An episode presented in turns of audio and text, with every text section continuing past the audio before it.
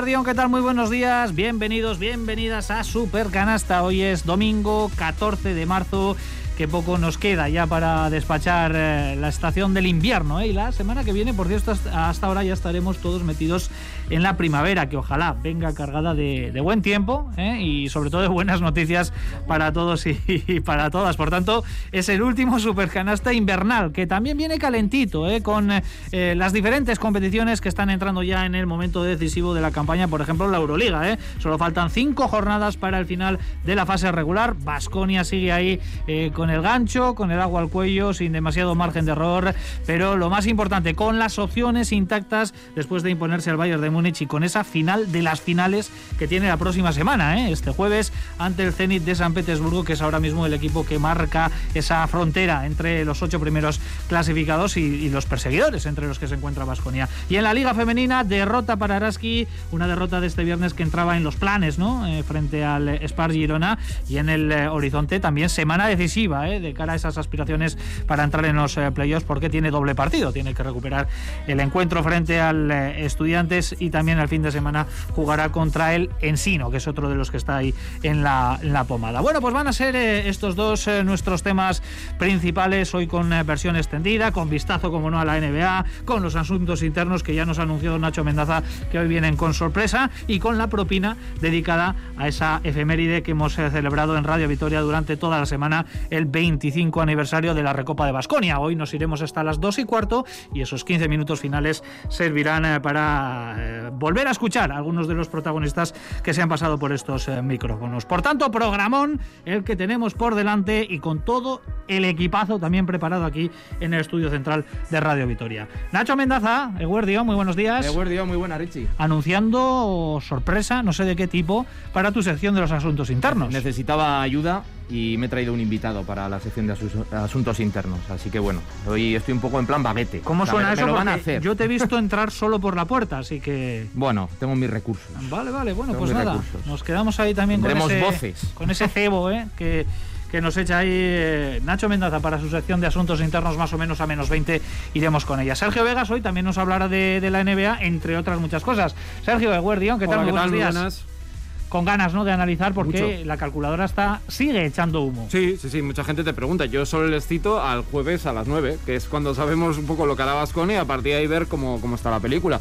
Me parece un mérito extraordinario que a un mes de competición Vasconia siga estando ahí, más vivo que la semana pasada, jugando un muy buen partido contra el Bayern y que ahora para mí esta es todavía más final, porque con el Zenit es, yo diría que tu rival directo por arriba, Valencia está contigo también, pero tu rival directo por arriba es Zenit. Estaría bien, además, ganarles por más de siete, ¿no? La victoria, primer objetivo, pero esa derrota que sufrió Vasconia en el partido de ida por siete puntos, eh, también, eh, bueno, pues puede ser un acicate, ¿no? Sí. Sería un doble premio. Yo ya he visto además el partido Olympiacos, he visto un poco, aparte de la exhibición de Spanulis, eh, el camino por donde van muchos equipos y todos van por el mismo lado, Es apretar a Pangos y sacarlo de, punto.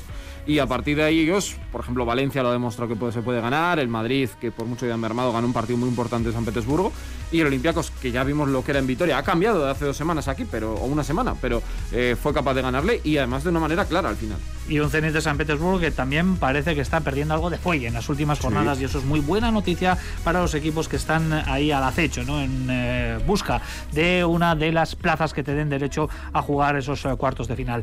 Joseba Sánchez, uno muy buenos días. Egunon, ¿qué tal? Bueno, Joseba, optimista por eh, naturaleza. Comentabas hace unas cuantas semanas partido a partido, vamos a pensar en lo próximo, pero nos hemos plantado aquí con cinco partidos por delante y Vasconia con esas opciones intactas, lo cual hubiésemos firmado ¿eh? al arranque de temporada. Por supuesto que sí, aparte que, bueno, eh, hay jornadas que te dejan un poquito más frío, aunque ganes tú, ganan todos tus rivales y te dejan un poquito de decir, bueno, hemos ganado, pero ahí seguimos igual. Y hay jornadas que te acercan un poquito al objetivo. Eh, yo, no voy a ser eh, un iluso, soy muy consciente de, la enorme dificultad que tiene la, empresa que tiene Vasconia por delante, pero es que esta última jornada se ha, dado la tormenta perfecta. Ha ganado Vasconia y han perdido todos los que tenían que perder, todos los que están por ahí eh, pululando cercano a Vasconia y a los que puedes alcanzar. Con lo cual, bueno, un chute de adrenalina al, al corazón de todos los vasconistas y, como decía Sergio, no pensar mucho más allá de, de la final de, este, de esta semana, porque yo creo que es una auténtica final y que es un auténtico partidazo. Olga Jiménez, Eguno, muy buenos días. ¿Qué tal, Richie? Araski también tiene finales por delante, son tres partidos los que tiene que, que jugar de aquí al final de la fase regular, uno de ellos el aplazado frente a estudiantes, ahí siguen las opciones, pero sí que es cierto que eh, va a estar complicado, va a estar difícil porque el calendario no es nada sencillo y además las que están por detrás también tienen que recuperar algún partido. Sí, bueno, el partido del martes es un, partido aplazado frente a Estudiantes que viene de perder. Vamos a ver si se le puede echar la zarpa a este equipo que ha demostrado ser el equipo de revelación, pero que también tiene debilidades. Y si el equipo se recompone y tiene momentos de brillantez, como vimos en Girona, a pesar de la, de la, de la derrota, pues yo creo que puede echar ese pulso a Estudiantes y ese sería un poco, yo creo, el secreto, la llave. Después tienes una final, también el sábado en, en Vitoria Mendizorroza frente a Durán en Sino, pero repito, igual con exceso de optimismo, yo creo que el equipo también tiene en su mano, ahora hoy por hoy, si ganara los tres partidos, estaría en playoff y sería un premio muy bonito. Vaya semana importante que tiene por delante el conjunto de Made Urieta con esos eh, dos partidos frente a estudiantes eh, el próximo martes, frente al Ensino el fin de semana y que van a ser pues los partidos llave para poder llegar a la última jornada que sería ya de la fase regular ese encuentro frente al campus eh, Promete en el que esperemos que tenga todo en juego el conjunto vitoriano. Yo soy Ricardo Guerra, Olaya Sánchez en la realización eh, técnica. Vamos a arrancar ya nuestra tertulia y lo vamos a hacer hablando de la Euroliga, que ya está haciendo ahí chup chup chup chup chup chup. ¿eh? Está en plena ebullición la máxima competición continental y Vasconia, que sigue en la pelea por estar entre los ocho mejores.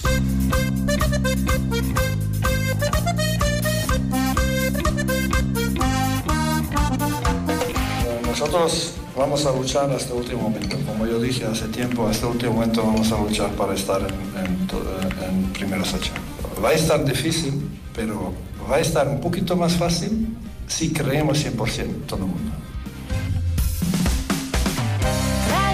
Por supuesto que sí, ¿eh? la fe y la esperanza es lo último que se pierde y este equipo está creyendo ¿eh? en las últimas jornadas eh, con una gran racha de resultados. Si quitamos eh, la derrota contra el Barcelona, Vasconia, bueno, pues lleva uf, un tramo de temporada en el que está consiguiendo muchísimas victorias. La última, la del pasado viernes ante el Bayern de Múnich, 78-71, otra final solventada para los de Ivanovic, eh, que con cinco jornadas por delante continúan ahí percutiendo ¿eh? en ese objetivo por estar entre los ocho mejores. Sigue siendo una empresa complicada, como decía el propio Dusko, pero están demostrando que lo van a pelear hasta el final. Así que, compañeros, primera ronda de opiniones. Eh, para empezar, partido raro el del eh, viernes.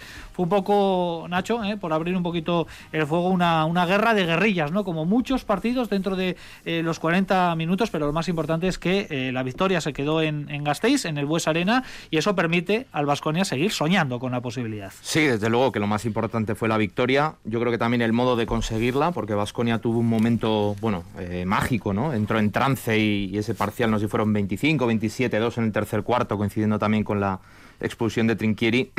bueno, pues no, nos trajo a, la vista, ¿no? Un Vasconia demoledor. Eh, y luego, pues bueno, tuvo pues ese apagón, esos bajones que le hemos visto también en, otra, en otros momentos de la temporada, en otros partidos, pero supo aguantar. Yo creo que además Dusko lo destaca en la rueda de prensa, hay dos acciones defensivas, creo que una es de Yekiri y otra de Rocas, que yo creo que ahí es donde se basa la, victoria. Luego vienen tiros libres y se cierra el, el, duelo, ¿no? Pero fue un partido, yo creo que fue extraño, eh, pero porque creo que se enfrentaban dos equipos gemelos. Eh, yo creo que Bayern y Vasconia de alguna manera cuando, cuando juegan uno contra el otro se están viendo en un espejo porque son dos equipos con armas y características muy similares. Y para mí la fundamental y la más relevante y la que les hace dos equipos también tan especiales es esa fe, ¿no? Eh, yo recuerdo imágenes de Jalen Reynolds cuando el equipo estaba veintitantos abajo y Jalen Reynolds estaba como si se fuera a jugar el último balón de, la final de la Euroliga. Y al final todo el equipo se acabó contagiando. Y el Vasconia hemos visto que, también tiene un poco esas características, ¿no? Y de, de, de creer hasta el final y luego en lo que es baloncestísticamente también, ¿no? Son dos equipos que se encuentran mucho más cómodos atacando después de un error rival, que buscan en el ritmo, en, la, en, el, en el, despliegue físico un poco sus, sus, armas y sus virtudes. Y yo creo que esa fue la, un poco también lo que te digo, ¿no? La causa de que, de que se viera un partido tan, tan especial, tan extraño en, algunas, en, algunas, en algunos momentos. Bueno, a mí eh, estoy de acuerdo contigo. De hecho, eh, un poco la fe habla también de lo que les dijo el ayudante en el tiempo muerto, que es eh, ganamos ¿no? por, una, por una diferencia tal, marcó la diferencia con lo que se había ganado.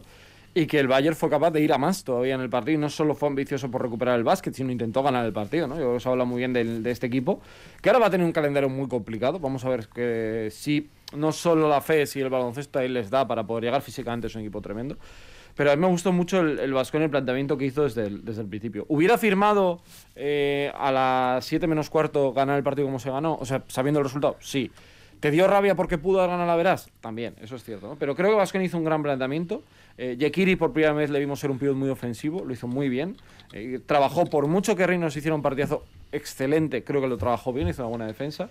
Vimos a un Vasconia sobresaliente en la lectura del partido, a Baldwin jugándole mucho con los espacios, impidiéndole que pisara pintura para poder hacer sus clásicos mates y, y bandejas que, que, suele dejar. Eh, metió muchas canastas que fueron de tiros a 5 metros, tirándose para atrás, o sea, no fueron canastas habituales del que vimos, por ejemplo, en el primer partido. Y creo que luego en ataque aparecieron los que tenían que aparecer. Eh, he hablado de Yakiri como un arma diferente, se equivocó mucho Henry, pero también dio mucho orden al juego. Luca tuvo el momento del último cuarto de ser lo que tiene que ser, el killer de este equipo. Rocas, Polo Nara, Peters, son un poco la, columna vertebral, los siete principales que tuvieron una gran participación en el partido y que bueno, pues Vasconia sigue estando ahí, la fe de Dusko está ahí y yo creo que jugando así va a seguir compitiendo hasta el último día. Yo no voy a aportar mucho más, pero yo creo que ya Nacho y, Sergio han hecho un, balance estupendo de lo que fue ese partido, pero sí voy a ir un poquito a las sensaciones. yo me quedo con, con esa sensación de que cuando acaba el partido con el Bayern, eh, esa sensación de que dices, bueno, hemos jugado contra un mal equipo. El Bayern, este es un Bayern eh, que, bueno, esa, esa, idea preconcebida que tenemos del Bayern, que hemos tenido del Bayern desde que comenzó la temporada, de, bueno, no sé qué pintan ahí arriba porque no son tan buenos, ¿no? Y realmente eh, creo que es de un mérito tremendo que Vasconia logre esa imagen del Bayern, porque si yo me había preocupado de ver los tres, cuatro últimos partidos de Bayern, y es un equipo que, como decía Sergio en la presentación, es que es que es que es que se te agarra al partido, se te es, es, uno de esos equipos incómodos, es el alma mater de Vasconia. De, de eh, se, te agarra y se te agarra y no te vas de ese equipo. No te vas nunca de ese equipo. Ese equipo siempre vuelve. Y Vasconia consiguió que independientemente de que volviese, eh, no, que no llegase a, a, a, ganarle ese partido. Lo decíamos la semana pasada. Vasconia tenía que sacar el partido y lo ha sacado. Pero Vasconia no era favorito para ganar este partido. El favorito, sin ninguna duda, eh, era, era Bayern, como lo es el, siguiente Zenit o como es el siguiente Milán. Pero ahí seguimos. la cabeza juega mucho al baloncesto. Dusko, cada rueda de prensa habla de, de, la cabeza, más que de las piernas o del propio baloncesto, habla de la cabeza, de creer, de, de confiar. Y yo creo que está haciendo que un equipo que, que no tiene esa capacidad baloncestística, gracias a su, a, su, a su capacidad mental, esté en esta guerra. Y es de muchísimo mérito. Eh, bueno, yo creo que eh, en el 31-2, que creo que es el parcial que coloca Gasconia en la máxima renta, para mí es eh, el Vasconia total, pero el total eh, rubricado por Dusko Ivanovic. A mí me recordó a, los equipos depredadores de Dusko Ivanovic, a los que no les importaba nada ni, lo que tuvieran por delante. Eh, iban eh, a esa velocidad que, que, el equipo sabe jugar. Y luego yo creo que la buena noticia es que supo controlar eh, la reacción de, del rival, esperando que, tuviera una reacción, como bien dice Joseba, porque el Bayern si está ahí es por algo, y es un equipo que, tiene peligro y que obviamente no se va a ir de los partidos aunque fuera perdiendo por 25 puntos, como luego demostró. Eh, esa capacidad eh, creo que define cómo está el estado actual y mental de, del equipo. Y luego cinco jugadores por encima, encima de los 10 puntos, los que están y en los que se confía, sobre todo para mantener eh, la opción ofensiva, pues sigue, siguen estando ahí.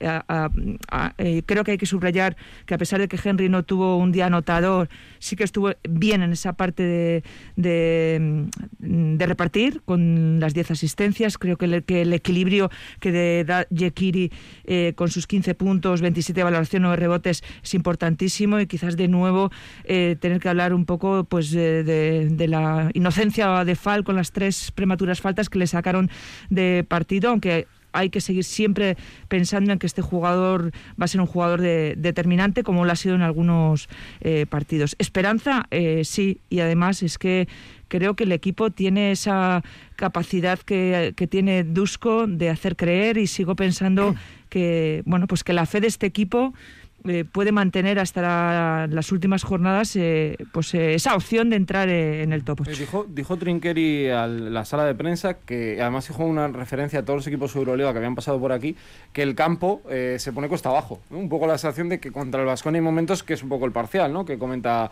comenta Olga, que es la sensación de que el equipo era incontrolable. De hecho, yo creo que hubo un momento que dijeron, ya está, o sea, los hemos masacrado. Y un partido normal, el de Olympiacos hubiera sido 30 arriba. Pero claro, el Bayern es un equipo tan especial que también tuvo el factor suerte de que le entraron los dos tiros que si no te entran se acabó que se encontró, bueno, pues como un partido muy, muy interesante. Pero está claro que todos los que vienen a Vitoria saben que hay ese momento que tienes que... No sé vosotros, pero yo vi peligrar la victoria claramente, ¿eh? Y es una...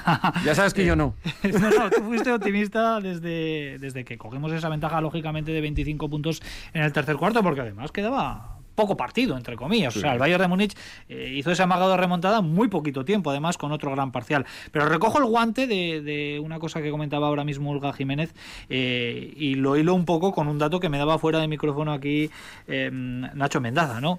Eh, ese estado mental, ese estado físico fabuloso que tiene Vasconia, esa velocidad de crucero que parece que ya ha cogido en las dos competiciones. No sé si es el, techo de este Vasconia, si estamos ante el mejor Vasconia posible o todavía hay margen de mejora, pero Nacho, tú mismo me dabas el dato eh, del último tramo de competición en cuanto a victorias, derrotas y es demoledor. Sí, eh, si nos ceñimos a Euroliga, son seis victorias en los últimos siete partidos, después de aquel bache que tuvo Vasconia de cuatro derrotas consecutivas. Es así un poco la reacción, es uno de los equipos más en forma ahora mismo en, Europa en, en, esta competición.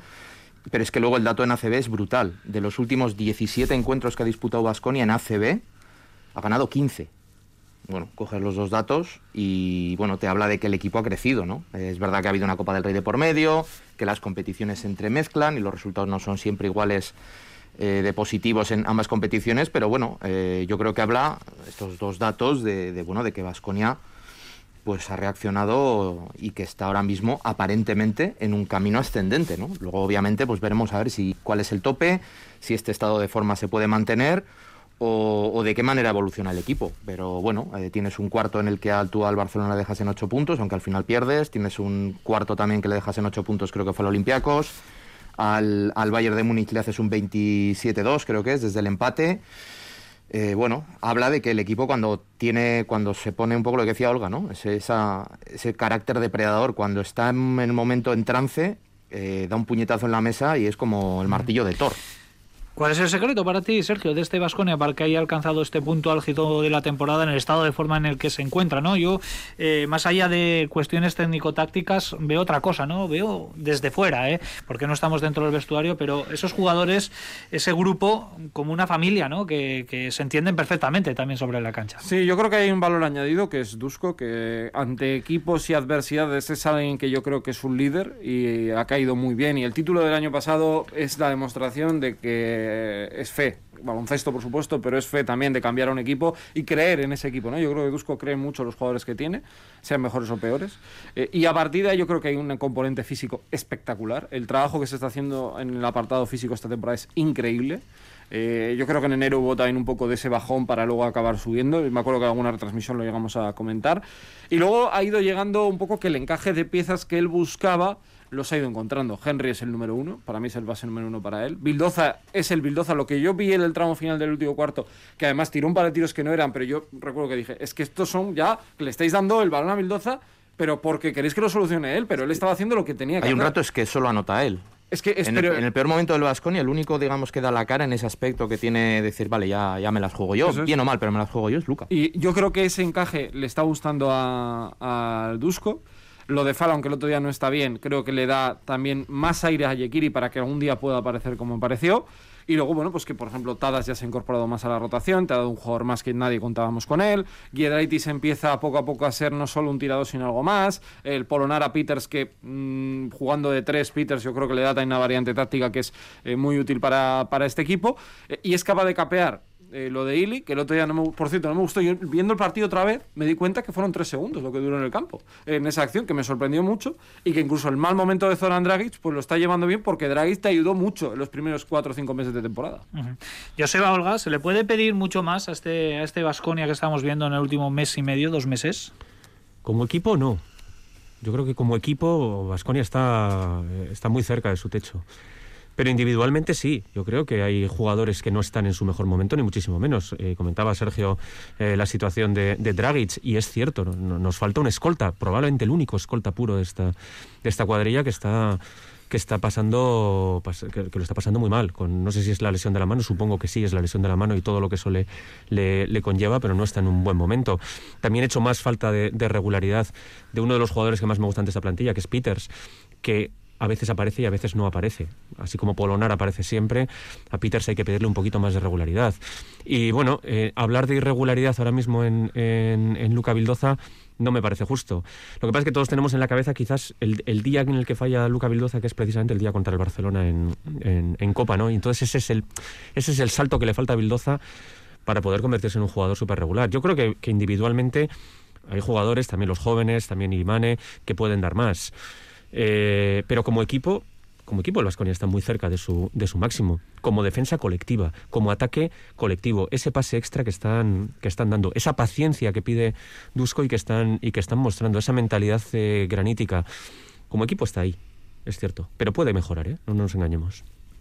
Sí, entiendo que, que Dusko querrá también o considerará que hay un margen de, de mejora, pero yo creo que yo creo que el secreto es que lo eh, digamos que el, el, nivel más irregular y el nivel más regular está algo más equilibrado y que ahora mismo hay más jugadores en un buen momento y un estado físico excelente y buen momento, que entienden además el juego eh, y lo comparten, la filosofía de, de Dusko Ivanovic, y eso es lo que da réditos, al margen de que haya jugadores que estén eh, pues más fuera que dentro. El caso de Dio, por ejemplo, es un ejemplo claro, que no nos gusta y nos gustaría que el capitán pudiera aportar mucho, mucho más de lo que está aportando esta temporada. La irregularidad de Bildoza pero siempre con matices, porque sabemos lo que es y lo que significa eh, Luca Bildoza. Yo creo que el, secreto radica un poco en el punto medio en el que se encuentran bastantes jugadores que entienden el juego de, este Vasconia eh, y el que propone Dusko Ivanovic y que, bueno, a, a los hechos y datos nos remitimos y que además no hay grandes estrellas, que también ¿eh? podríamos pensar en, ello. Desde luego,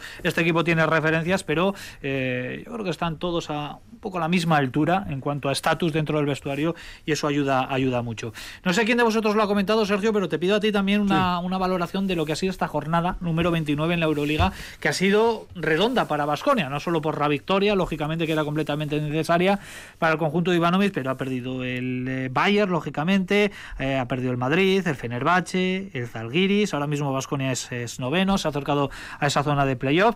Eh, si hubiésemos dibujado la jornada perfecta para Vasconia en esta, en esta fecha 29, pues esta hubiese sido, ¿no? Sí, sí, sí, yo creo que no queda ninguna opción más. Zalgiris ya ha perdido la ventaja que tenía contigo, a mí eso me parece importante. Valencia salvó un match ball eh, crucial, yo a la noche llegué y estuve viendo el, viendo el partido, hizo un partido muy serio a Fenerbahce, que era un equipo que solo había perdido con Efes en 2021 en Euroliga. Eh, no jugó Guduric, por cierto, y cuando no juega Gudrich me parece que no, no partí eh, también. Eh, pero creo que ahora mismo el escenario está muy, muy abierto. Le falta un partido al Zenit, no solo estoy que olvidar este detalle, que lo vemos con 16, pero puede ser 17. También pueden ser 16, veremos qué es lo que pasa. Contra Panathinaikos en casa, en principio es un objetivo asequible, pero a saber. Pero Panathinaikos o la Gessoña no sabes, ¿no? Maccabi el otro día también le dio un, le dio un repaso y ha ganado aquí Panathinaikos ha mejorado bastante. Sí, sí, sí. Ha mejorado bastante. Lo que pasa es que ese partido se juega el 12 de abril.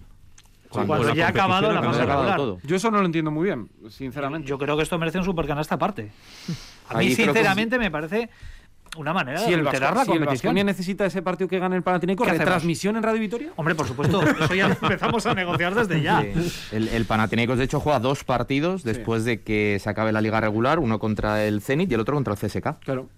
Y van a definir mucho, porque el CSK también está en esa pelea. Incluso eso diría, ¿no? Que el CSK está empezando a meterse en una línea muy complicada, no por quedarse eliminado, pero sí por eh, ser un equipo que ahora está con 18, juega contra el Madrid la semana que viene, va a haber dificultades. Está muy bonito. Pero yo creo que para que el sueño siga siendo realidad, Vasconia tiene que ganar y para mí ganarle el Averas al, al Nacho, yo pregunto respecto a, la celebración de esos partidos fuera ya de, lo que es liga regular, o sea, fuera de fechas, aquí no hay nadie que que proteste o que diga algo, porque es, ya estamos nosotros, Sí, pero entiendo que el Vasconia, que es uno de los afectados, entiendo que habrá, habrá pegado una llamadita a alguien para al menos pedir explicaciones. entiendo, ¿eh? Lo que yo no entiendo, eh, entiendo que Panathinaikos ha tenido los casos muy al final, ¿no? Pero ¿por qué, por ejemplo, esta semana y la, y la que empieza ahora Y la no, que tiene, viene. no tienen los partidos. ahí, Sí. Porque es cierto que hay una doble antes de terminar con la última, o incluso antes del día el día 8 juega Vasconia esa semana, que lo hubieran metido un poco antes. Pero estas dos semanas eran bastante factibles para haber colocado ahí Sobre todo porque. un partido más. No, a ver, es que la situación cambia mucho, ¿no? Eh, lo digo ahora que, que igual Vasconia gana todo y no necesita nada, ¿eh? Pero es un poco extraño cómo, cómo queda ahí el panorama. De Nacho, ¿cómo formas, llevas tu papelito blanco? ¿Eh? ¿A quién Pues- ves más alcanzable? Ahora enseguida vamos también con Joseba. Pero es el Zenit ahora mismo la víctima propiciatoria para esos equipos que buscan entrar. No sabría señalarte solo un equipo, ¿eh? yo es que creo que hay varios por ahí con el que están ahora mismo en el un poco en el alambre, ¿no? Viendo des- por el retrovisor como hay equipos como Vasconia, Valencia, Zalgiris están Valencia puede están por- sumar por detrás. todos los partidos, ¿eh? Tiene un calendario muchísimo mejor el Vasconia para empezar el Hinky el próximo día. pero está mirando calendario de, de Real Madrid, por ejemplo, y no es pero nada nada Tiene sencillo. un par de partidos Tiene. asequibles, pero Eh, ojo. tiene CSK en casa, Asbel fuera, Efes en casa, Olympiacos en casa y Fenerbahce fuera. Bueno, Asbel ahí- y Olympiacos ahí pueden estar Bueno. los partidos que necesita el Real Madrid, pero hay que ganarlos, ¿eh? que viendo un poco el estado de forma, o puede ganar los, es verdad, puede ganar los cinco, puede perder los cinco, ¿no? Pero dices, bueno, más o menos así viendo un poco cómo está el tema, pues. Sí, pues pero puede mira perder- Bayer, ¿eh? Bayer puede- también el calendario... Puede perder tres, imagínate. Pues si pierde tres, Vasconia pues puede tener una puede tener un punto. El Zenit tampoco tiene un calendario tan sencillo, ¿no? Pero eh, es que a mí me cuesta mucho hacer pronósticos porque estamos viendo, antes lo comentaba con el ejemplo del Panathinaikos, que es un equipo que está entre, no sé si tercero o cuarto por la cola, Tercero. pe- pero que ha cambiado mucho. Y yo le he visto un par de partidos los últimos y es un equipo que cuidadito, ¿eh? Cuidadito. ¿cómo lo ves? Yo decía que, que, que nos centramos en duelos individuales, ¿no? Pensamos a ver si podemos coger a Zenit, si podemos coger a Fenerbahce o si podemos coger a Real Madrid. Y creo que si se da que Vasconia pueda entrar al, al top 8, no se va a dar por un empate simple con ninguno de esos equipos. Yo creo que si se llega a dar esa situación, puede que lleguen a empatar en esa octava, pu- en esa octava plaza Valencia, Vasconia, Zenit, Zalgiris, Fenerbahce, Real Madrid, y entre todos esos, dos, tres, cuatro, pero no creo que sean dos. Es decir, no creo que vaya a ser un duelo único contra un equipo, sino que al final los duelos, los, los averajes, los vamos a tener que cruzar un poquito y no sé cómo va a ser. O sea, es que estamos pensando, bueno, el, el Zenit. El Zenit es importante, sobre todo porque si le ganamos la semana que viene, dormimos en, en zona top 8. Y eso para la cabeza, bueno, pues ya es un, ya es un chute. Mm, A una no, creo que no. Ah, ¿no? Eh, no, porque es- eh, va por número de derrotas. Ah, y vale. entonces sigues estando a una. Claro, ahora con el calendario este tan tan cambiado que tenemos y con tantos huecos por este tema de los aplazados, claro, ahora Zenit está a una victoria, pero está a dos derrotas. Hmm. Vale. Porque le falta ese partido. Entonces, probablemente si se le ganara a Zenit, eh, seguiría Vasconia por debajo del equipo ruso por el tema de, de que tiene un partido. Sí, menos. bueno, pero estás ahí. Sí, sí, estás, estás ya, vamos, en el y mismo Zenit piso. ya dice, oye, ¿aquí qué está pasando? no, el Zenit ya ve cómo los eh, equipos que están ahí persiguiendo le están echando el aliento en el Sí, sí. cogote y vamos a ver cómo aguanta esa presión también el conjunto Es de que Xavi mira además Pascual. qué diferencia hay con el cuarto, que es que no es tanta. No, no, el cuarto El está cuarto con que- 18 victorias. Y el, y el tercero Y también. el tercero también, CSK. Pero Ahora bueno, mismo, la línea- excepto el Barcelona, que ya está de- clasificado. yo creo que del quinto al once ahí va a haber mucha pelea. Doy por hecho que FS y CSK no van a tener Se ha- ningún problema. Se ha clasificado el Barça con 21. Vamos a ver Es cuál el es la línea. sí. El primero. A mí ese detalle me parece interesante para ver cuál es la línea. Y va a estar muy cerca de los. Yo, yo creo que va a ser 19 el último. Pero es que puede ser que hasta. Es que 20 ya sería una locura. No, yo creo que tiene que ser con 19 entras. Yo creo que con 19 entras. Bueno, pues lo veremos, ¿eh? Lo importante es lo próximo para Basconia el jueves a las 6 de la tarde en el Sibur Arena, Zenit de San Petersburgo, Basconia. Ahí es el todo o nada prácticamente para el conjunto de eh, Dusko Ivanovic, que como mucho se puede permitir un tropiezo en estos cinco últimos partidos y teniendo en cuenta que también se tiene que enfrentar a uno de los conjuntos más en forma, como es el Anadolu Efes de, de Ataman. Ese encuentro frente al Zenit, eh, todos estamos de acuerdo que está marcado en rojo, en morado, en el color que nos apetezca, pero que lo tiene que sacar adelante. Y si es por más de siete puntos, eh, mucho mejor. Cuatro minutos pasan de la una y media, todavía con temas interesantes eh, por delante. Enseguida regresamos para hablar de lo que tenemos esta tarde, que es un partidazo. Que no se nos olvide que hoy tenemos un Basconia Real Madrid. Basconia Real Madrid. Llega el líder del ACB con una sola derrota en el casillero y una trayectoria más irregular que en otras temporadas. Los alaveses están obligados a demostrar su fortaleza como locales. Este domingo desde las 6 y cuarto de la tarde con Ricardo Guerra junto a los comentarios de Sergio Vegas y Nacho Mendaza. Radio Vitoria. Pasión por el básquet.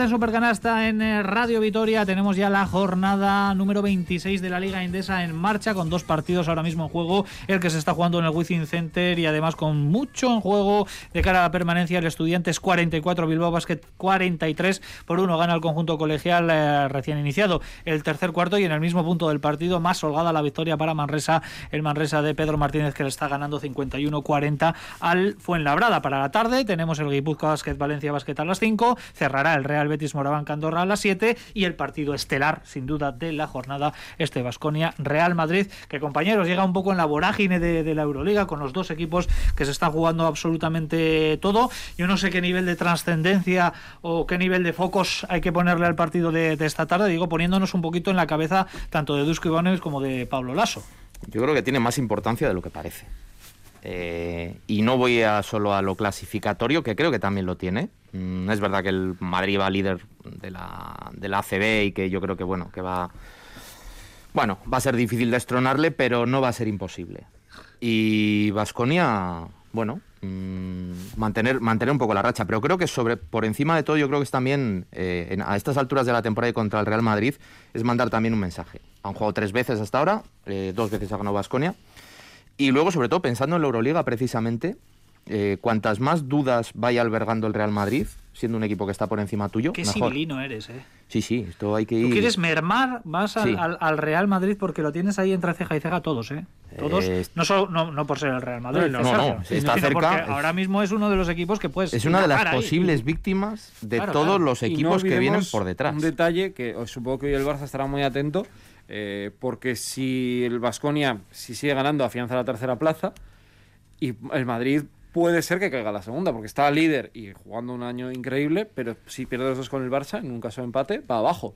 Y eso al Vasconia, pues evidentemente yo prefiero enfrentarme ahora mismo a este Madrid, aunque sea muy peligroso, sin duda, que al Barça. Yo ayer estuve viendo un rato al Barça y, luego ves a Pau Gasol allí sentado y dices, esto, esto qué pinta está, está cogiendo eh, y jugando un poco con los B, porque ni Calates ni Westerman jugaron, o sea, eh, van muy sobrados. Mm. Olga Joseba, vosotros también veis, hacéis la misma lectura que, que, ha hecho Nacho y que también comparte Sergio, que hoy ganar al Real Madrid sería ya no solo sumar una victoria de mucho prestigio y seguir eh, sumando ¿no? en, en la liga, sino mermar más la confianza en el conjunto de Pablo Lasso.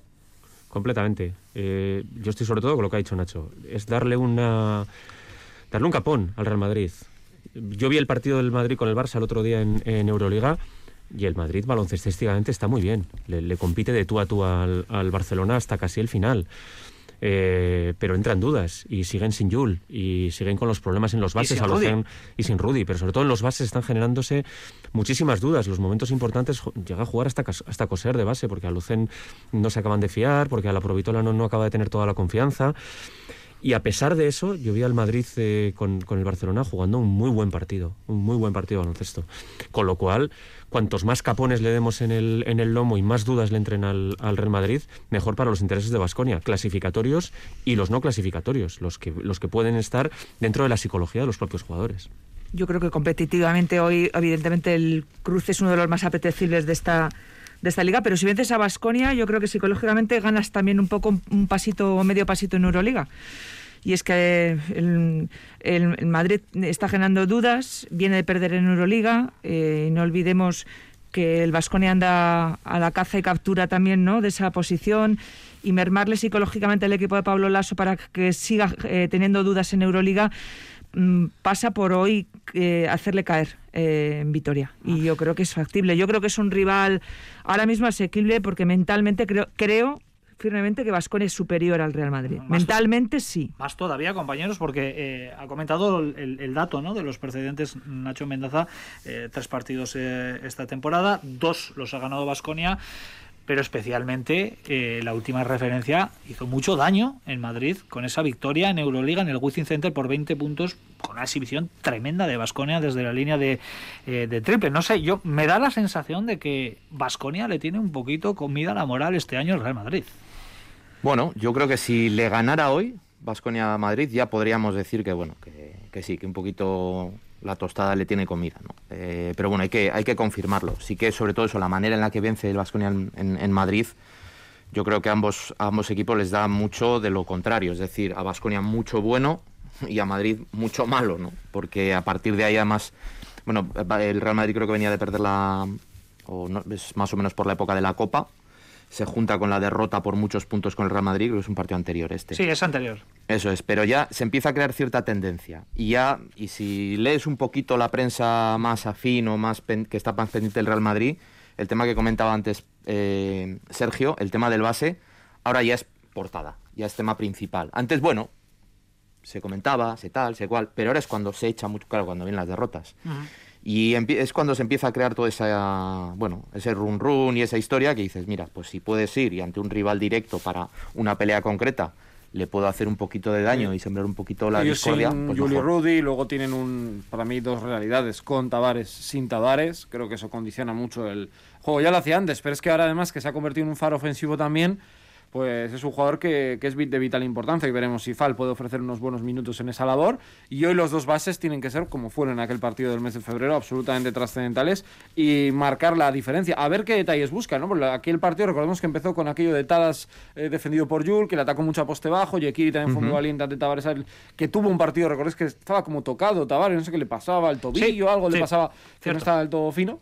Eh, y luego llegó aquel vendaval de, triples. Yo creo que Vasconia va a seguir en el mismo camino que le vimos el otro día contra el Bayern, porque sabe que también es un buen momento y la Liga CB no se nos tiene que olvidar que para Vasconia, bueno, es el vigente campeón. O sea, ya sé que esto no vale mucho, pero realmente ahora mismo yo creo que motivacionalmente es clave. Además con una racha de victorias tremenda que también lleva Vasconia que nos lo ha ofrecido Nacho en eh, la liga. Sería sin duda darle continuidad eh, y no se están dando nada bien al Real Madrid esta temporada jugar contra los eh, equipos que también participan en la Euroliga. De hecho, eh, ayer leía una estadística, no han ganado ni un solo partido ni contra Barcelona, ni contra Valencia, ni contra Vasconia. Han perdido los seis que ha disputado hasta la fecha y yo creo que eso es muy sintomático en cuanto a la cuesta abajo y quizás que el Real Madrid también este verano yo creo que va a sufrir un proceso de reconstrucción necesario, ¿no? Con Sí. Pablo Lasso como líder. Sí, también. sí, sí, desde luego. Yo creo que sí que es un detalle significativo, ¿no? Que habla un poco, pues bueno, de que el Real Madrid está atravesando, se sabía, ¿no? Que tiene que atravesar un periodo de reconstrucción por la edad de, de muchas de sus estrellas, pero parece que el poderío que han demostrado en otras ocasiones, porque hemos visto cómo han ido sustituyendo, ¿no? El Chacho, Yul, Doncic, Campazo, y este año pues parece que no hay nadie, ¿no? Que tome el relevo. Y a ver qué les pasa con Garúa, ¿no? Que suena al ser top 10 del draft, que casi con 20 millones garantizados, pues es que se va a ir, claro, normal que se vaya. Eh, Gabriel Deck, eh, mucho, mucho nombre ahí encima de la mesa, ¿no? Renovar a Yul, eh, cómo renovar a Yul, que se querrá quedar. Lo de Felipe Reyes, que esto es dar carpetazo también un poco a esa generación de jugadores. Mucho. Lo primero es renovar a Lasso, ¿no? Que eso dicen que ya está, que está cerrado. Bueno, pues a las seis y media ese partidazo que vamos a contar desde 15 minutos antes aquí en Radio Vitoria. Vamos a estar desde las seis y cuarto contándote, ojalá, una nueva victoria para el Vasconia en esta jornada número 26, que ayer arrancó con tres partidos que nos dejaron tres victorias locales. El Barça le ganó 107-88 al Vázquez Zaragoza, Unicaja, que parece que está reaccionando. Creo que es la tercera victoria consecutiva para el conjunto de Bien mal con. Thomas, ¿eh? Con-. Sí, sí, parece que ha llegado la reacción ¿no? con el técnico griego. Le ganó al Gran Canaria, otro de los equipos que viene de, menos a más. Unicaja 82, Gran Canaria 76 y el Juventud de Badalona que sumó un triunfo importantísimo en esa pelea que tiene por mantenerse en la zona noble de la tabla. Le venció al Obradoiro 91-84 en el Olympique de Badalona. Actualizamos los eh, resultados que ahora mismo tenemos en juego en el Wizzing Center. Parece que pega un arreón el Estudiantes que le está ganando por 9 a Bilbao Basket. Estudiantes eh, 58, Bilbao Basket 49, mediado el tercer cuarto y en el No Con Ghost se está disputando el Manresa 58, fue en la brada 44, 14 arriba para el conjunto de Pedro Martínez. Tenemos 15 minutos por delante hasta las 2. Recordamos que a partir de ese momento de 2 a 2 eh, y cuarto tendremos nuestra propina con lo más destacado de lo que te hemos ido ofreciendo a lo largo de la semana en torno a esa efeméride, a ese 25 aniversario de la Recopa, pero de aquí a las 2 todavía con cosas muy interesantes por delante y hoy una de las que más, más que nada por el gancho, por el cebo que nos ha metido ahí Nacho Mendaza, son los asuntos internos.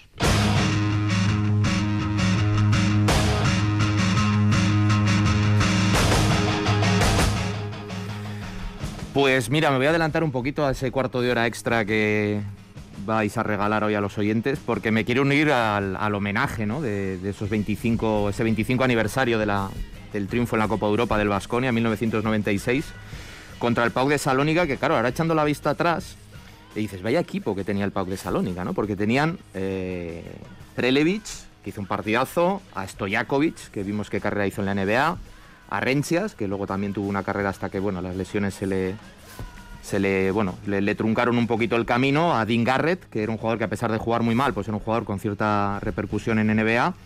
Y bueno, estaban entrenados por Zelko Lukacic, que bueno, es un entrenador del que luego no hemos tenido tampoco demasiadas noticias, pero supongo que los buenos aficionados recordarán que el segundo entrenador de aquel Pau de Salónica era Dimitris Itudis, el actual entrenador del, del CSK. Además que yo creo que hay yo le meto siempre el grupo de está Benjamin Button, eh, Dorian Gray y Dimitris Itudis. Tremendo, sí, sí. Porque es que le ves las imágenes y está igual, está igual o mejor. Y, bueno, eh, hoy os traigo una sorpresita porque está con nosotros Dimitris Itudis recordando eh, cómo tiene él en la cabeza, cómo es en su memoria, ¿no? aquel partido y aquella final contra el contra el Vasconia. I do remember very well. First of all, I visited Back then it was Taugres, uh, was uh, coached by, uh, unfortunately passed away, Manuel Comas, sheriff. Lo recuerdo muy bien. En aquella época era el Taugres, entrenado por Manuel Comas, el sheriff, que lamentablemente nos dejó. Lo recuerdo bien porque visité Vitoria varias ocasiones para hacer scouting antes de aquello. Me acuerdo que vinieron con nosotros 200 o 300 aficionados desde Salónica, una cosa así. Jugamos bastante sólido aquella temporada, en lo que, bueno, se llamaba la Copa de Europa, y era la primera vez que se jugaba la final en la cancha de uno de los finalistas, pero la sede de Vitoria para la final ya había sido elegida antes. A pesar de que Prelevich y Stojakovic hicieron muy buen partido, el hombre alto del Taugres hizo un partido tremendo, muchos puntos, muchos rebotes y perdimos el encuentro, pero fue algo, un choque muy interesante de ver, aunque obviamente con un mal resultado para nosotros en la final. Pero en general el proceso, todo el viaje, bueno, fue una gran temporada para nosotros, para el Pau. good result for us as a final result, but the whole process, the whole journey, it was great that season for, for us as a, as a Pau team.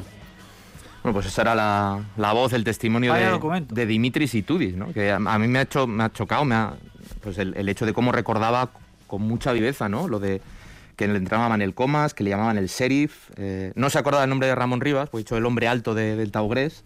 ¿No? Y creo que hay un detalle que y tú tienes muy buena memoria, pero creo que se equivoca, que es el número de aficionados griegos que vinieron a... Fueron más, ¿no? Yo creo que fueron bastantes más, porque estaban en la grada enfrente nuestro y aquellos 200, 300 no eran. Aquellos eran muchos Además, Nacho, no sé si recuerdas también el detalle, Dimitris Itudis, dos, tres semanas antes de aquella final, vino a Vitoria a espiar al, al a ver algunos partidos, se pasó unos cuantos días aquí en, en, Vitoria y fue entrevistado, no recuerdo ahora mismo el medio de comunicación, en aquel momento, eh, preguntado ¿no? por, por su opinión sobre la ciudad. Salió encantado de aquí y lo único, el único pero que puso es que la gente aquí no sabía, no controlaba el inglés. Ah. Que había tenido algún problema, pero Dimitris Itudis estuvo pasando algunos días aquí. Sí, eso comentaba, que había venido a Vitoria varias veces para hacer el, el, scouting. Y bueno, creo que, que, era él uno de los. ¿No, ¿no fui tú el que habló también de las bodegas de.? Sí, sí, que era, vamos, que se... a ver, luego ha sido ayudante de quien ha sido. Te quiero decir que también lo bueno que ojo, ojo tiene, buen ojo, digo. Joseba, Olga, eh, con Sergio y con Nacho ya tuve la oportunidad el viernes de, de, recordar, ¿no? Dónde estaban ellos también. Nacho estaba en el pabellón ahí en plan Blakeheart, en plan hooligan, y, y, Sergio estaba en la cama, ¿eh? Que tenía siete añitos y que le mandaron a la cama prontito. Joseba, supongo que tú, ¿eh? por el Aitá y, y, por todo, ¿no? Y por tu vasconismo ese día está marcadísimo, ¿no? En rojo. Yo estaba muy cerquita de Nacho, por ahí. Ah, eh, sí, sí, sí. Yo fui con, fui, con, fui con, los amigos y estaba en la, en la grada animando. Bueno, no sé exactamente dónde estaba Nacho, ni recuerdo exactamente dónde estaba yo, pero aquí era una masa. Eh, hay una había sitios. Ahí estabas. Eh, en la grada y estabas de pie y, estábamos todos juntos. Tengo un recuerdo magnífico, magnífico de aquella, de aquella final, de todo el día, eh, no solamente del, partido en sí, sino del día completo, desde que te levantaste por la mañana, eh, todo lo que hice, el, recuerdo la, la calejira, porque fuimos andando al, al pabellón en una calejira preciosa, el partido en sí, la calejira de vuelta también andando, porque no habíamos ido en coche ni había autobuses y, volvimos todos los aficionados juntos y fue una maravilla. Y también, por qué no decirlo, la fiesta nocturna para celebrar aquel, aquel título. Fue un día inolvidable. Yo, estaba en un bar con, con, amigos y además el ambiente era, fue precioso, fue emocionante. Eh, ver todo el bar entregado, todo estaba pendiente de lo que estaba sucediendo y yo lo recuerdo muy bonito, así como creo que fue un, luego un recibimiento en la Plaza de la Virgen Blanca espectacular, si no recuerdo mal, fue con Manel, al que he, querido y querré toda mi vida, a pesar de que estará no sé dónde, supongo que bien acompañado. Y bueno, yo me emociono muchísimo, mucho, muchísimo. cerquita de la veintena, ¿no? Veinteañera, más o menos. Sí, sí, veinteañera. a mí todavía no me dejaban salir a bares, ¿eh? Estaba de adolescente. Pero y salías. ¿eh? Me escapaba de vez en cuando, pero esa noche. lo que no sabéis es que casi acabo en el autobús de los aficionados del PAO. sí, sí, porque estábamos intercambiándonos bufandas y había un cordón de China, ¿no? Pues para que, bueno, no nos juntáramos demasiado. Entonces, bueno, hacías ahí como si fuera la aduana, ¿no? Sí. Le dabas una bufanda y ellos te daban otra. Y, luego, cuando ya eso se, disipó un poco, unos amigos y yo nos fuimos a la raya de los griegos, pues por si se habían dejado algo. y nos cogieron los ercheinas, que a pesar de tener nosotros la cara pintada con la curriña, toda la parafernalia, pensaban que eran, no, iban ya con el piloto automático y nos decían, venga, venga, para el autobús, para el autobús. Y casi acabamos en el autobús de los aficionados del Pau. Teníamos que hacer un, super canasta especial, ¿no? Rememorando y con todas esas anécdotas y vivencias de, aquel día. Vaya día, vaya día. Bueno, pues eh, a las 2, en 10 minutos, tendremos 15 minutitos. La traca final le hemos llamado con eh, todo lo que te hemos ofrecido eh, durante la semana, que han sido muchos protagonistas para recordar. Y también por la tarde, que Emilio Pascual y Eneco el de Coab van a entrevistar a Ramón Rivas, al MVP de aquella final. 31 puntos, 14 rebotes increíble. Así que Ramón Rivas hoy, entrevista extensa por la tarde de la mano de Emilio Pascual y Eneco Aldeco. Ahora lo que hacemos es cambiar eh, de tema, lógicamente no de deporte, porque estamos en Supercanasta y hablamos de Cuchabán Karaski.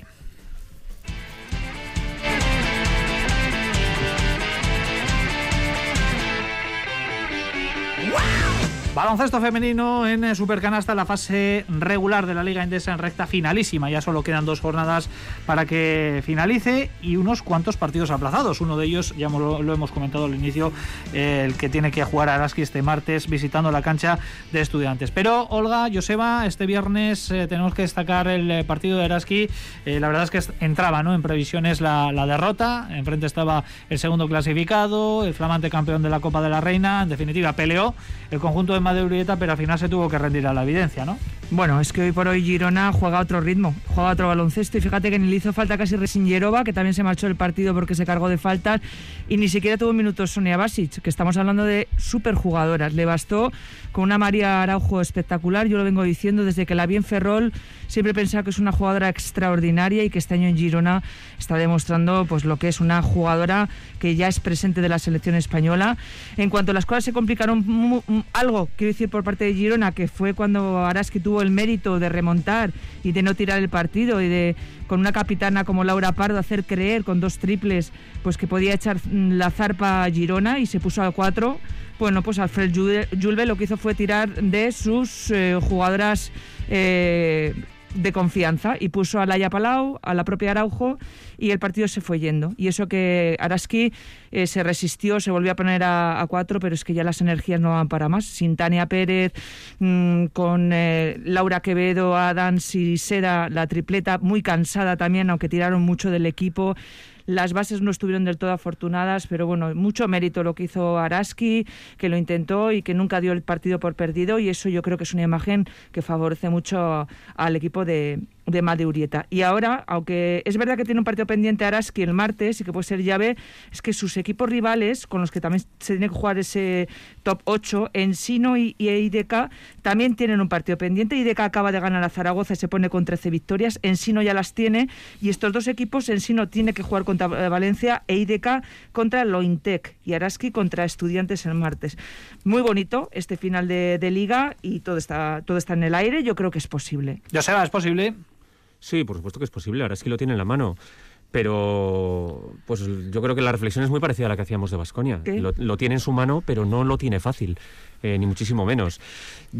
Esta semana me deja la sensación de oportunidad perdida, eh, no tanto contra Girona, que yo creo que era un partido que todos sabíamos que lo importante de ayer era salir indemne, y creo que Araski sale indemne de ese, de ese partido, sino sobre todo con, con el partido de, que se juega el martes con, eh, con Guernica porque Guernica yo le vi sufrir en la, en la Copa de la Reina, eh, vi que podía ser un equipo al que se le puede meter mano este año y a pesar de que Araski arranca estupendamente ese partido, finalmente, eh, bueno, pues ellos, eh, ellas fueron capaces de imponer su, sobre todo su defensa y, maniatar a, Araski y no le dejaron ganar un partido que le hubiera venido estupendo a Araski.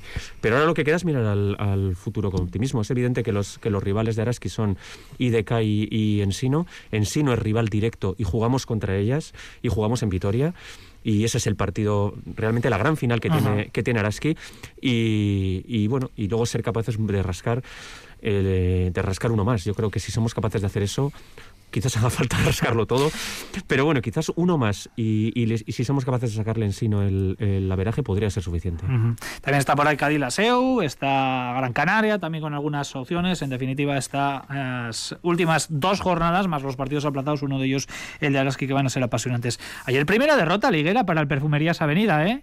Ante Valencia Basket. Sí, sorpresa, entre comillas. Yo creo que el equipo de Roberto Íñigo de Heredia está un poco saturado mentalmente. Es que lo a ganar también uno se cansa, entiendo, y venía de hacer una temporada eh, tremenda, pero yo creo que el partido de semifinales en Copa ha marcado un poco la ah. cabeza de estas jugadoras, que aún así el equipo es un equipazo y, yo creo que también están pensando en Euroliga, que tiene una semana complicada. les puede venir bien incluso un par de, derrotas para bajar un poquito la tierra y para bueno pues afrontar lo, que queda como el gran equipo que son y los grandes favoritos sin duda al título de, liga. Venga, que tenemos eh, unos minutillos por delante y todavía nos queda la sección de la NBA con Sergio Vegas. Venga.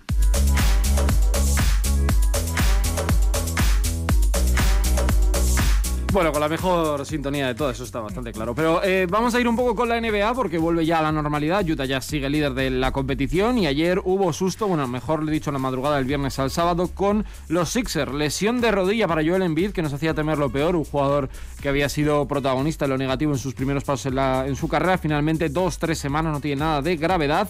Eh, y esta semana ha habido, en cuanto a rumores de mercado, la posibilidad de que Marga Sol pueda salir de los eh, Lakers.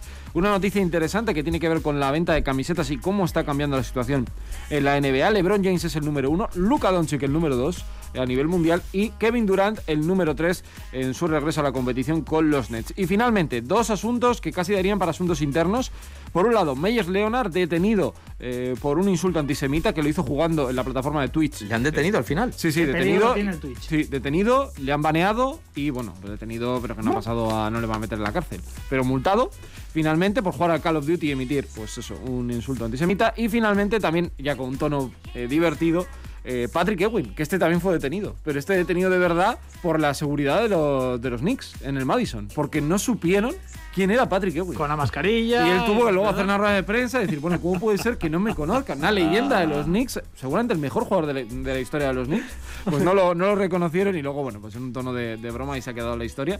Pero lo de Meyers Leonard ha estado interesante porque hay muchos deportistas que salen a plataformas como Twitch o YouTube a hablar y hay que controlarse. Y el Call of Duty es un juego muy caliente, la verdad. Eso, lo de Patrick Ewing le pasó también hace poco a Alfonso Churruca, ¿eh? otra leyenda del vasconismo que el West Arena no le reconocieron ni casi Yo recuerdo una vez que en una, en una, fiesta le pasó a. En una fiesta de un All-Star le pasó a Vince Carter, que fue una fiesta de estas que hacían los jugadores y no le dejaron pasar. fiesta y, y no le, no le conocieron a ¿eh? Vince Carter, vamos, una estrella de NBA. Es que no hay por qué conocer, ¿eh? que aquí no todo el mundo es como vosotros, que conoce a todos los jugadores y, y, es experto en baloncesto. Venga, rápidamente, que nos tenemos que ir con eh, nuestra técnica y con eh, nuestro 2 más 1. Venga, Nacho, la pues técnica. Mi técnica era para Meyers Leonard, pero bueno, ya lo ha comentado un poco Sergio. Bueno, no te preocupes, la técnica que voy a dar yo, esta te va a gustar. La técnica es Andrea Trinqueri que se llevó dos técnicas y fue expulsado en un minuto. Incomprensible. y es muy buen entrenador. Luego no es leña, culpa, ¿eh? Sí, hacer leña del árbol caído. Pero ya la pasó. Le pitan dos y tú le das otra. Sí, tres. Pues es el, Tercera técnica. El, chus vidorreta de la Euroliga. yo, yo la técnica se doy a una periodista de, de Dazón que después de la exhibición de Spanulis eh, el otro día frente a Zenit, no se le ocurre otra cosa que cuando va a las, cuando va las entrevistas por partido, preguntarle, eh, quizás no eres un gran jugador, pero sí que eres muy experimentado. Esa fue, esa fue la pregunta que le hace. Se liaría, que ha visto poco baloncesto. Se liaría a la mujer. Se liaría. Igual con el inglés, ya se sabe que muchas veces con el tema de los idiomas nos, nos podemos liar. Olga, dale. técnica al descenso del Cáceres, ojo, este equipo ascendió con Araski ¿eh? en la misma temporada, así que cuidado y toda la suerte para un equipo que merece estar en Liga Femenina. Más el Cáceres. Allí se disputó la fase de ascenso, puede ser, sí, sí, donde fue ganador Araski, ganó además la Liga Araski allí equipo que, nos caen bien, ¿eh? los extremeños siempre serán bien recibidos aquí en Euskal Herria. Vamos con el 2 más 1, ¿no? Ya tenemos todas las técnicas señaladas, así que el 2 más 1 para quién, Nacho. Pues yo se lo quiero dar a Caris Levert, jugador de Indiana Pacers, que acaba de jugar su primer partido tras ser intervenido de uno de sus riñones, donde le han, de los que le han, del que le han estirpado un tumor. Eh, y bueno, se ha recuperado en tiempo récord y es una buena noticia. Un jugador que podemos decir que el traspaso le salvó la vida porque cuando le traspasaron a Indiana es cuando le hicieron un reconocimiento médico y le descubrieron el tumor. Él no había tenido ninguna molestia. Y era un tumor no de los suaves. Yo se lo voy a dar a Spanulis. El último cuarto merece muchísimo la pena porque igual es el de Last Dance de, de Spanulis. No es mal jugador, No está mal. Madurito interesante, podría ser. ¿no? Muy buen titular. Eh, Joseba, Olga, 2 más 1. Yo se lo voy a dar a, a la ETV y a Xavier Añoa, que Oh. hoy a la mañana, a las once y media de la mañana, de verdad que me han emocionado, me han, me han sacado la lágrima. Una historia llena de, de- de vivencias, con unas imágenes preciosas y sobre todo con unas reflexiones de- del Maisu de Xavier Añoa que de verdad que merecen muchísimo la pena. Programa El Muga. Yo no lo he podido ver porque he estado preparando el Supercanasta, seguramente vosotros Estaba también. como un poco yo. No, pero lo tenemos pendiente. Bueno, pues eh, Apuntadísimo. hay que hacerle ahí ese paréntesis. Olga, nos falta tu 2 más 1. Yo se lo voy a dar a- a Ane Aldalur, exjugadora de Araski, se marchó a Australia por amor y después de tres años, este fin de semana, ha debutado otra vez con eh, baloncesto de élite en el Keylor Thunder Basket y además ha ganado. Qué grande, Anne Aldalur, que también ha estado en más de una ocasión comentando aquí en Radio Vitoria algunos partidos de su ex equipo de Araski.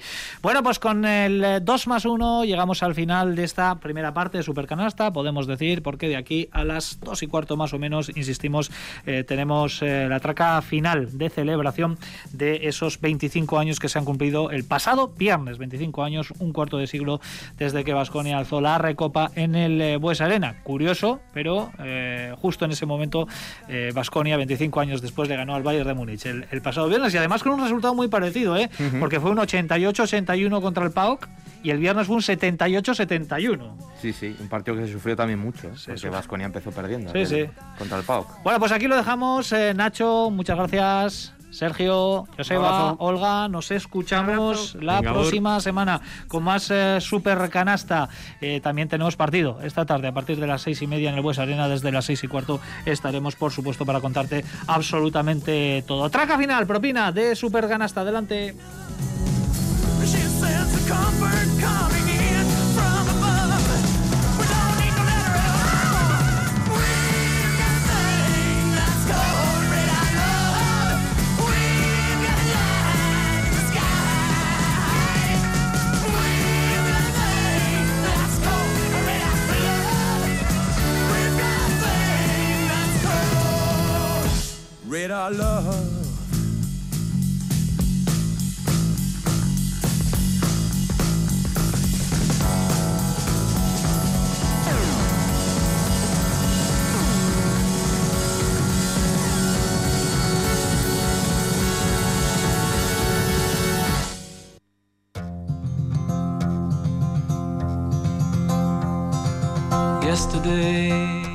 Echamos hoy una mirada al pasado para recordar la histórica temporada 95-96 culminada el 12 de marzo con la final ante el PAO de Salónica y el título de la Recopa para Basconia.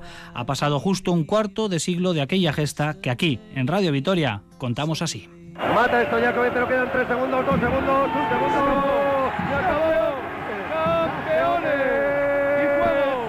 En Ecual de Coa. Ramón, esto es tuyo, ¿eh? No fue un camino fácil para llegar hasta ahí. Para empezar, aquel Taugres Basconia venía de perder dos finales continentales de forma consecutiva. La tercera no se podía escapar, y ese era el gran objetivo después de levantar la primera Copa del Rey en la campaña anterior. Fue un año duro, de muchos contratiempos en momentos clave, y que el equipo fue solventando uno por uno. Un equipo forjado por la regularidad anotadora de Perasovic, la calidad de Nicola, la dureza de Ramón Rivas y la ilusión de un puñado de jugadores que no aceptaban un no por respuesta. Al frente de todos ellos, el sheriff, Manel Comas. No había otro como él para arengar al vasconismo. Miradme a los ojos. Vais a ver a alguien dispuesto a ganar con vosotros. Vais a ver a alguien que luchará por este equipo, porque sabe que cuando llegue la ocasión, vosotros haréis lo mismo por él.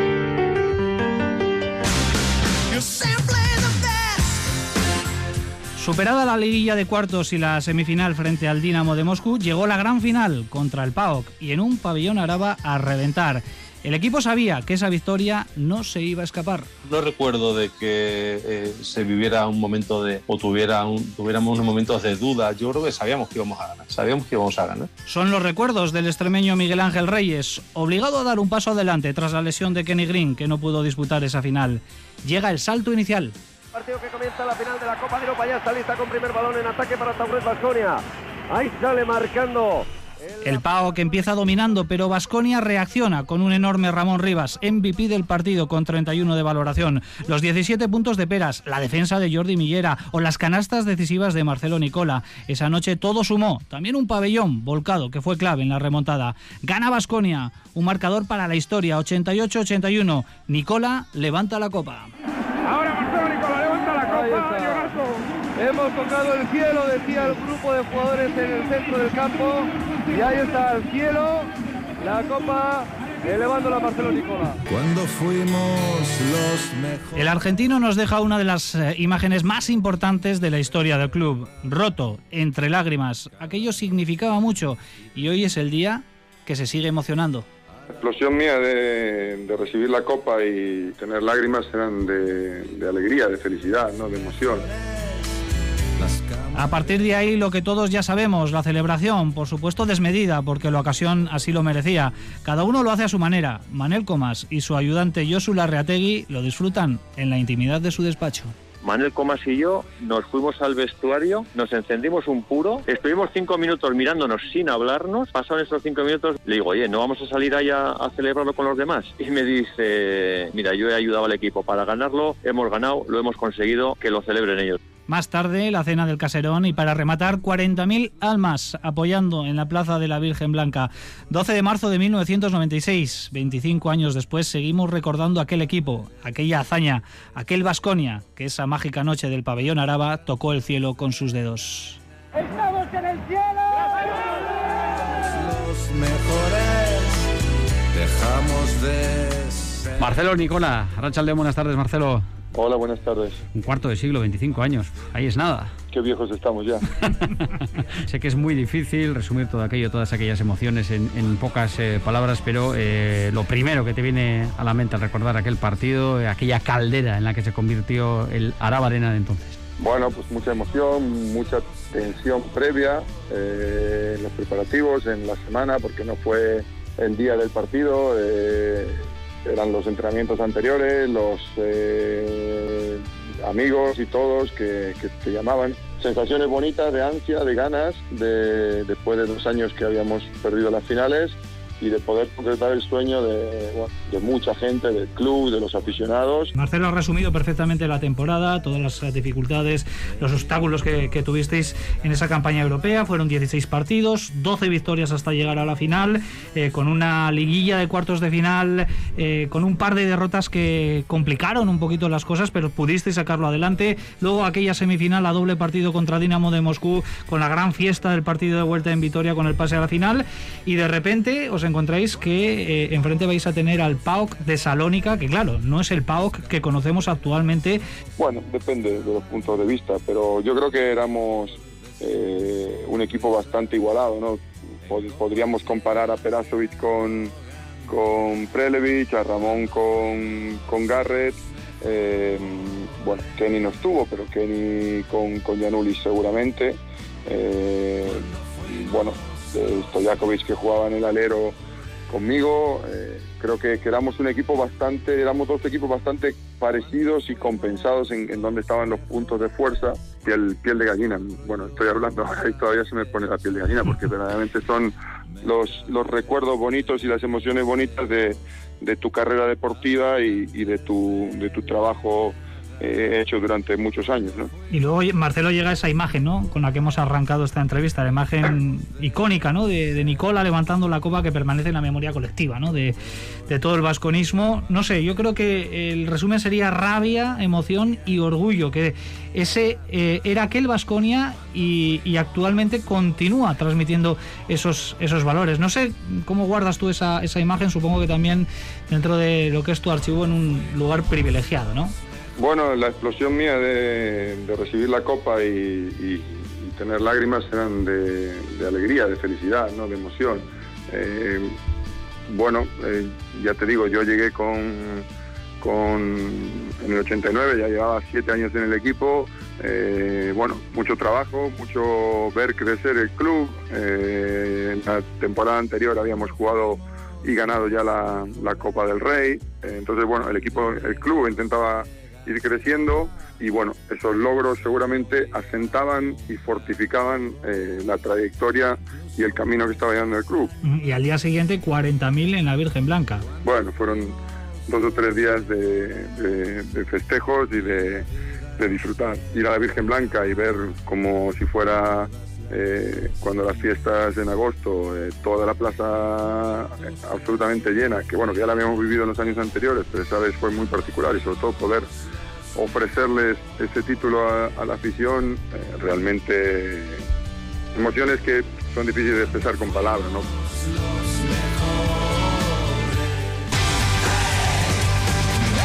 Desde Orlando, Florida, Ramón Rivas, ¿qué tal? Muy buenas tardes. Buenas tardes, Emilio. Saludo a todos los radio oyentes. Ramón, ¿has pensado durante la semana que este viernes se cumplían 25 años de la gran final de la Recopa o ha pasado desapercibido?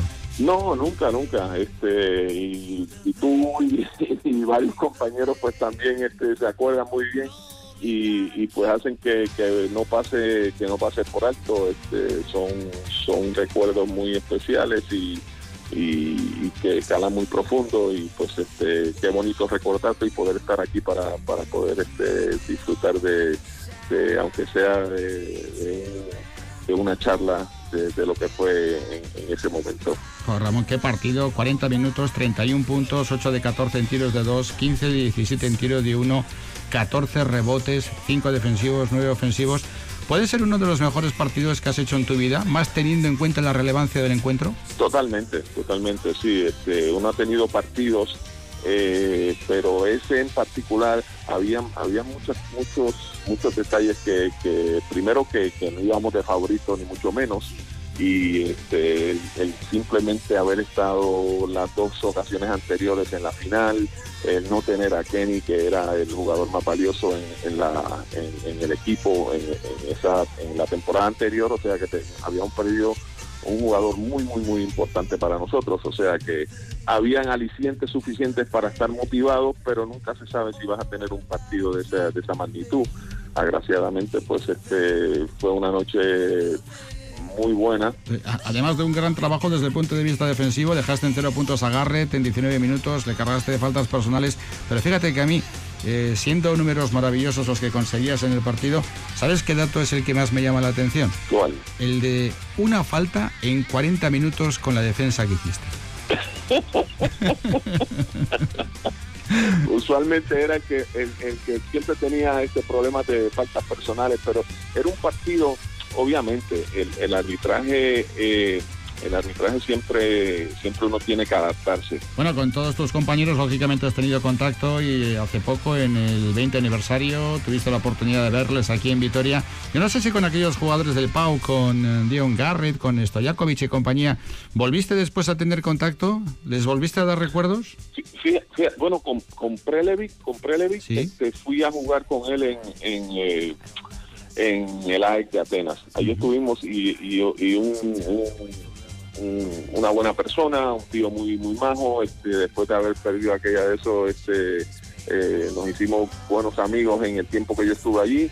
Con, con Renchas, cuando estaba trabajando eh, haciendo los partidos de los Magic, eh, y él estuvo en Filadelfia, tuvimos la oportunidad de hablar, este, en uno de los partidos que vino a casa nos, nos pusimos a hablar y eh, un chico muy majo, o sea que este, con los demás obviamente pues no, nunca tuve la, oportunidad de cruzarme, pero este siempre, siempre, este, ¿qué te puedo decir? Eh, salía el, el- tema del partido contra ellos. Este, ambos, ambos este, mencionaron, mencionaron el partido que, que habíamos hecho ahí en Vitoria.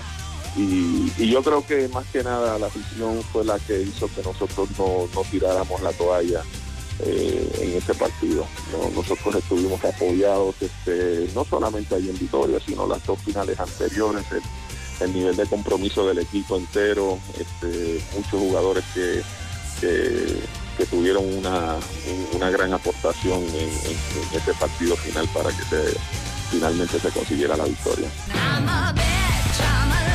Uno de los integrantes de aquel equipo, no sé si mano derecha o mano izquierda, o si lo permitía mal el comas entonces, era Josu Larreategui, que nos escucha. Josu, Arracha León. Arracha León. Mano izquierda, mano derecha, ¿qué le gustaba decir a, a Comas sobre sus ayudantes? Bueno, eh, a Manel siempre le gustaba que, el- que los ayudantes estuvieran siempre con él. Entonces, eh, no sé si éramos derecha, izquierda o centro. Al final, siempre lo que, para cualquier cosa, siempre contaba con nosotros y aquellos famosos gabinetes de crisis que, que había cuando perdíamos eh, dos partidos seguidos, eh, pues había que hacer gabinetes de crisis y entonces nos juntábamos eh, alrededor de una mesa y departíamos sobre qué hacer o qué no hacer para poder solucionar la- los problemas que, que surgían en el, en el equipo. Entonces, eh, bueno, siempre la verdad que yo con él tuve una, una relación muy estrecha. Josu, has eh, hablado de la chistera y si alguien popularizó eh, la táctica del conejo, recordarás de, de Manuel Comas, fue él, ¿no? Y la final salió un poquito así, ¿no? La final, el, el eh, tomó las riendas del partido, tomó las primeras ventajas y luego el Vasconia fue capaz de volver. O sea, fue táctica del conejo en toda regla aquello.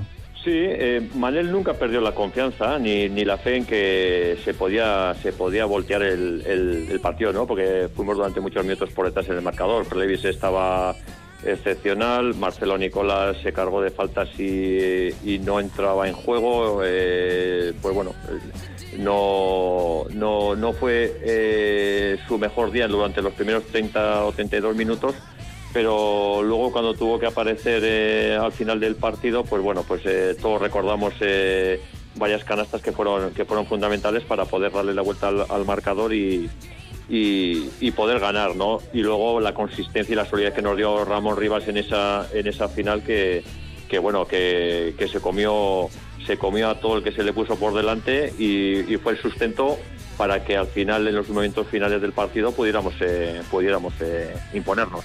Cuando suena la bocina final, ¿qué siente Josu Larreategui aquel día? Joder, pues si te digo, si te digo la verdad, esto eh, mientras empezaron a, a poner una, una cinta para poder limitar eh, eh, la llegada de los periodistas ante los jugadores y demás, Manuel Comas y yo nos fuimos al vestuario, nos encendimos un puro, nos fuimos al despacho, nos encendimos un puro, nos sentamos, estuvimos cinco minutos mirándonos sin hablarnos y cuando ya pasaron esos cinco minutos, Manel me dice, le digo, oye, ¿no vamos a salir allá a celebrarlo con los demás? Y me dice, yo ya lo he celebrado. Mira, yo he ayudado al equipo para ganarlo, hemos ganado, lo hemos conseguido, que lo celebren ellos. Tú y yo ya lo celebraremos hoy a la noche. Fíjate lo especial que era eh, Manel.